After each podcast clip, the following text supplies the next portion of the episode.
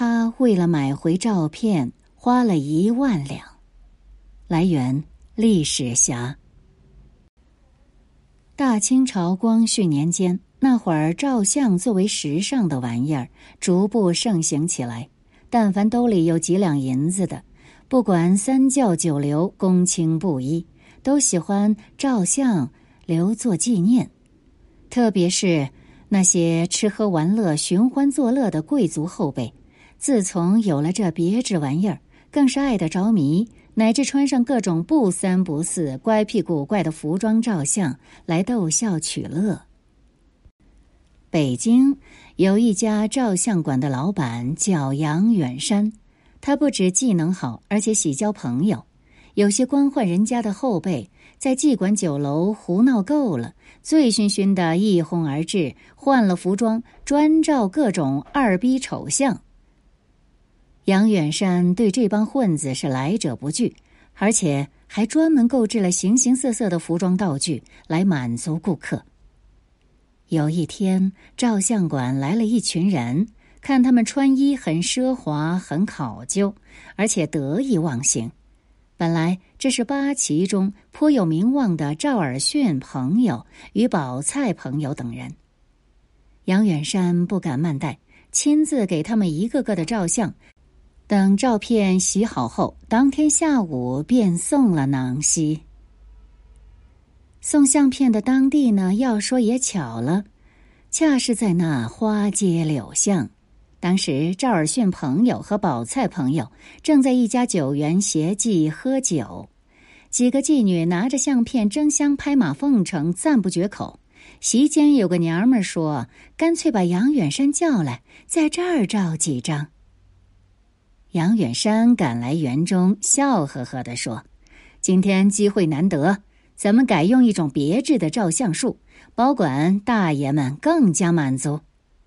杨远山摆好相机，翻开香笼，拿出服装，有和尚的袈裟装、道士的道袍，还有各种戏装。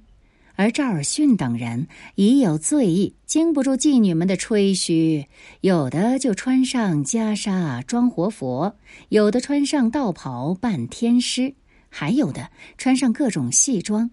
杨远山对号镜头，快门一闪，照下了一张侠客群居像。第二天，侠客群居像洗了出来，听说只需两张，众人传观一遍，嘻嘻哈哈的笑了一大场。这件事不过是一时的游戏，很快被大家忘到无影无踪去了。等过了几年。赵尔巽朋友和宝菜记朋友都入了宦途，眼看着就要青云直上，谁成想却节外生枝。这一天，赵尔巽入职乾清门，一位太监笑嘻嘻的对他说：“您看这相片好不好玩啊？”赵尔巽一看，不觉出了一身盗汗。本来恰是那张侠客群居像，这件事儿。要是被慈禧太后知道，或是被朝臣们张扬出去，很可能就官位不保啊。赵尔巽灵机一动，就和太监商量，说要借来赏玩几天。而太监说是自个儿买来的，还没看够，不愿借。赵尔巽就说他愿出一千两重金采购。可这太监知道这相片是囤积居奇呀，于是。狡猾的半闭了眼，说：“这相片本来是买来敬献给老佛爷的，少于一万两不卖。”这能怎么办呢？赵尔巽没办法，只得约好一手交银子，一手交相片。最终，两家弟兄各出五千两银子，这才从太监手里赎回了相片。后来，赵尔巽、赵尔丰、宝菜等人。虽都当上了大官，但只需一提起这照相，个个都心有余悸。比如说赵尔丰，他当上四川总督后，有一次，一个开照相馆的人前来巴结，说要为他照相。赵尔丰二话没说，就命人噼里啪啦打了他几十个嘴巴子，然后撵了出去。他的幕僚们个个不明原委，最终还是一个老仆人道出原因，说我们家老爷被相片讹过，差点掉进相片这个大坑呢。后来这件事儿啊，就成了一段趣闻，被传了出去。同时，这也变成中国自有照相技能以来第一桩艳照门敲诈案。当了宰相，也仍然是家奴。来源：历史奇闻趣事。随着最近清宫大戏热播，包衣成了大家耳熟能详的词语。那么，包衣到底是个什么东西呢？我们就来了解一下。包衣是清朝特有的一个较为特殊的群体，全称包衣阿哈，满语家奴之意。最初的包衣阿哈呢，是满洲贵族对于家奴的通称，后来逐渐固化，成为了清朝皇家家奴的特定称谓。正因为这些所谓的家奴并不是一般人家的家奴，而是皇家的家奴，所以虽然同是家奴，其身份地位与普通人家的家奴却有着很大区别。包衣就成为了清朝一个较为特殊的群体。清朝包衣的最初来源大致有这么几个：一。爱新觉罗家族原本就已经存在的世家奴才，即所谓的家生子奴隶；二，满洲平民因犯罪而被罚没为奴隶者；三，部分满洲平民因生活无着而自愿或被点身贩卖为奴隶者；四，战争期间俘虏的汉族人、朝鲜人等等被收编为奴隶者。当然，还有一些其他来源，但不是主流。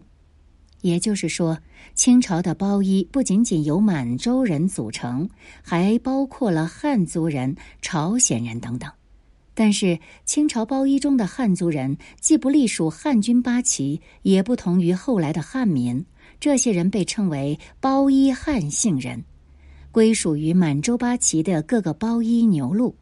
换句话说，这些人仍然属于满洲人，只不过身份是包衣，而不是平民。《红楼梦》的作者曹雪芹家族就是典型的包衣汉姓人。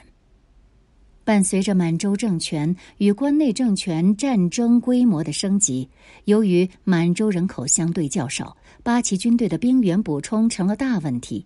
为了解决兵源不足的问题，许多青壮年的包衣阿哈们就被派上了战场，开始逐渐脱离低级的奴役生活，能建功立业。